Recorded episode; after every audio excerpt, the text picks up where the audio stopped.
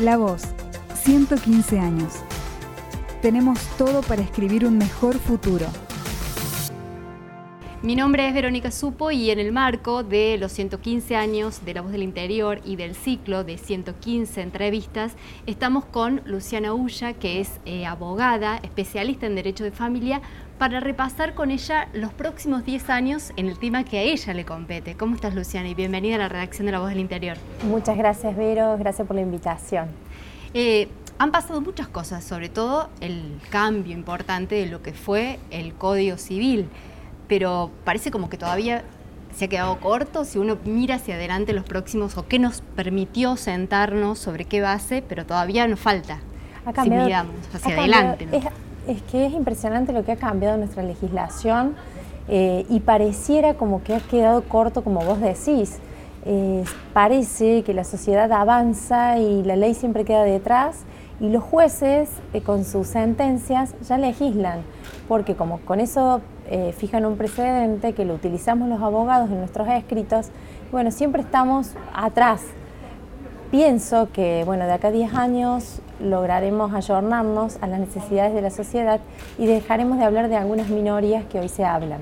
Por ejemplo, ¿qué imaginas vos eh, que ya se ve hoy, pero que se va a trasladar de acá a unos años, en los cambios en la familia, en lo que te llega a vos a la consulta? Yo veo que, bueno, que el divorcio ha sido muy bueno, esto de que haya un divorcio incausado, Noto cierta tranquilidad en las familias que antes no había al momento de llegar al Poder Judicial. Era un momento terrible, de mucha tensión, de mucha pelea, puesto que había una disputa en torno... La posibilidad de separarse sin que el otro también vaya y acompañe el mismo trámite. Claro, exactamente. Esa posibilidad que dio la ley de que no haya señalamientos, de decir me engañó, me abandonó, para lograr una sentencia es muy bueno, ayuda a que las familias de alguna forma no llegaran tan desintegradas. Pienso que ojalá podamos conseguir que haya eh, una aprobación de la ley de maternidad subrogada, eh, mal llamado alquiler de vientres, eh, que muchas familias necesitan para llegar a tener un hijo, de que esta ley se apruebe. Que sigue en un vacío hoy este, legal, pero que existe y pasa. Exactamente, que pasa más de lo que uno imagina. Mm, yo conozco muchas familias que todos tienen al menos una persona que ha atravesado esto y no tiene solución. Si bien el Poder Judicial ha avanzado y hay resoluciones a favor, creo que debería haber una ley que lo contemple. Y eso es unas cosas, a ver, una cuestión que si pensamos de acá a 10 años ya está hoy eh, instalada, es un hecho, digamos. Nos, falta al menos tener la legislación. Exactamente. Que lo acompañe. Nos faltaría una legislación que contemple como estaba en el proyecto inicial del Código Civil y Comercial y que se sacó. También me gustaría que no haya una inserción tan marcada del Estado. ¿En qué sentido? ¿En qué sentido? Nos pasa que eh, muchos acuerdos que presentamos de progenitores, ya sea papá y mamá, mamá y mamá o papá y papá, donde acuerdan determinadas cuestiones en relaciones a sus hijos, hay una inserción muy marcada del Estado. Me ha pasado en algunos casos que dicen, ¿y por qué esto? Si no atenta contra la integridad física o emocional de ese menor de edad, ¿qué te importa? si lo están decidiendo sus padres, que son los mayores responsables. Podemos ver sin, obviamente, develar ningún caso, pero algún ejemplo como para poder entender y qué habría que modificar hacia futuro. Me pasado, eh, sí, en un caso en particular donde dos progenitores separados nunca convivieron, fue una relación ocasional, nació un hijo, en donde uno pide un cuidado personal unilateral a la otra parte, la otra parte le dice, sí, estoy de acuerdo porque yo vivo viajando, es mejor que vive en tu casa, ya que yo no estoy la mayor parte del tiempo. Tanto tiempo. Bueno, el Estado le pregunta a uno de ellos, ¿por qué? ¿Por qué acuerdan esto? ¿Qué le importa al Estado por qué acuerdan esto? Lo acuerdan porque es lo mejor para el niño y porque son las personas idóneas para así hacerlo. Esas son las cosas que por ahí yo me pregunto, ¿por qué el Estado se mete tanto? No hace falta. Claro, mientras las partes, mamá, mamá, papá, papá o mamá y papá estén de acuerdo, y no eh, atente contra y no atente contra los derechos del niño. Exactamente, ni contra la integridad del niño, ya está, suficiente. Luciana, y con respecto a ver, una cuestión que interesa mucho es la cuestión de la cuota alimentaria. Eh, imagino que deben llevar muchas consultas y demás. ¿Qué, ves hoy y qué imaginas eh, hacia adelante, como también para facilitar no solo el acuerdo de los padres, sino que el trámite también sea más, rápido?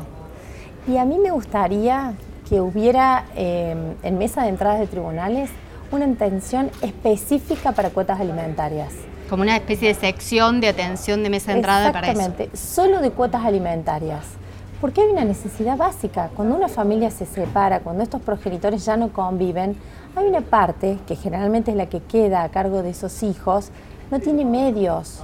Y si bien la justicia está un poco más eh, dúctil y más rápida a lo que veíamos antes, hace muchos años, una década atrás, nos vamos para atrás, en vez de para adelante, se fijan cuotas inaudita parte, ¿qué quiere decir esto? Sin presencia de las partes, es lento. Ningún trámite lleva menos de un mes y medio. Entonces, claro, mientras hay un menor que espera o que tiene ciertas necesidades. Claro, hay un menor que tiene un menor de edad que tiene necesidades y que deben ser cubiertas. Eh, creo que por ahí el rigor formal del trámite no es bueno. Creo que eso lo podemos pensar en otro tipo de acciones, no cuando de alimentos se trata. Y esta cuestión también lo planteo para lo que son los regímenes de comunicación. Debe ser más expeditiva la justicia, debe ser más rápida. ¿Y la constitución de la cuota, vos crees que debe cambiar cómo se conforma? Digo, también pensando en situaciones de crisis que pueden venir adelante o la situación hoy, no todos eh, tienen una relación de dependencia, este, tiene que ser como más flexible o no. Yo creo que se ha flexibilizado porque, bueno, es generalizado esto de la situación de nuestro país pero nunca se debe perder de vista que si flexibilizamos de más, a quien se deja de proteger es al niño o a la niña o al adolescente que tiene necesidades que cubrir y que por sí no las puede cubrir. Entonces, eh, yo pienso que los jueces deberían instar a las partes a hacer su mayor esfuerzo y a reflexionar, como muchas veces piensan algunos progenitores, que le están dando el dinero al progenitor y no al hijo. No, no, se les está dando al hijo.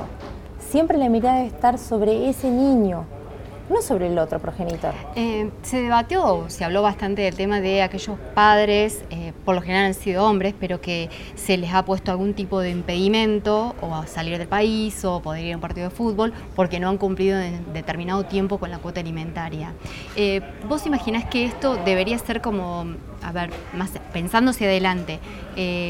Se puede llegar a transformar como casi un requisito en algunos estamentos o en algunos trámites o es una cuestión muy particular de algunos casos?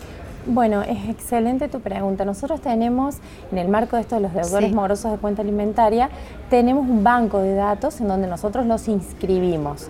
Y en algunos lugares, en algunas instituciones, son eh, es requerido que ese informe eh, no tenga, no esté inscripta la persona que quiere acceder a ese cargo o ese empleo. No solo eso, hay personas que no tienen esas ambiciones, que se dedican a la parte privada o que ni siquiera están registrados. Es por eso que estuvo muy bien pensado en el Código Civil y Comercial de que si incumplían el pago de la cuota alimentaria, el juez de manera discrecional podía establecer alguna sanción combinatoria para que cumpliera. Claro. Y salió esto de, bueno, las restricciones para salir del país, las restricciones para ir a la cancha, las restricciones para, hemos escuchado para ir a bailes. Entonces yo creo que es bueno, es lamentable tener que llegar a esto, pero es bueno de alguna forma. O sea, vos imaginas un escenario, a ver, alguien que va, eh, mamá, papá, que va a buscar un trabajo y que dentro de los requisitos, así como puede estar de certificado de buena conducta, esté un certificado de padre cumplidor, por ejemplo. Y en la parte privada estaría muy bueno que así se hiciera. Sabemos que en la parte pública ya está, ya es así. Sí. Pero en la parte privada sería muy bueno que lo contemplaran a ver, un razonamiento básico. Si una persona no alimenta a sus hijos, no se comporta de ese modo, con ese compromiso que la misma ley le impone, ¿qué resta para, el, para los demás? O sea, ¿cómo podemos pensar que esa persona puede ser una persona de bien? O sea, es algo que también necesitaríamos meter manos en cambiar la legislación, porque eso nos implicaría también un cambio, llevarlo al ámbito privado. Sí, sí, a mí me encantaría que, bueno, que en eso la legislatura, bueno, debería entrar algún proyecto en ese sentido y ver la posibilidad de que se avance. Y en base a tu experiencia y lo que vos recibís también este, en tu estudio, eh, ¿cómo imaginas vos la familia cordobesa? Está muy conflictuado hoy, llega hacia 10 años pensando hacia adelante, eh, trabada.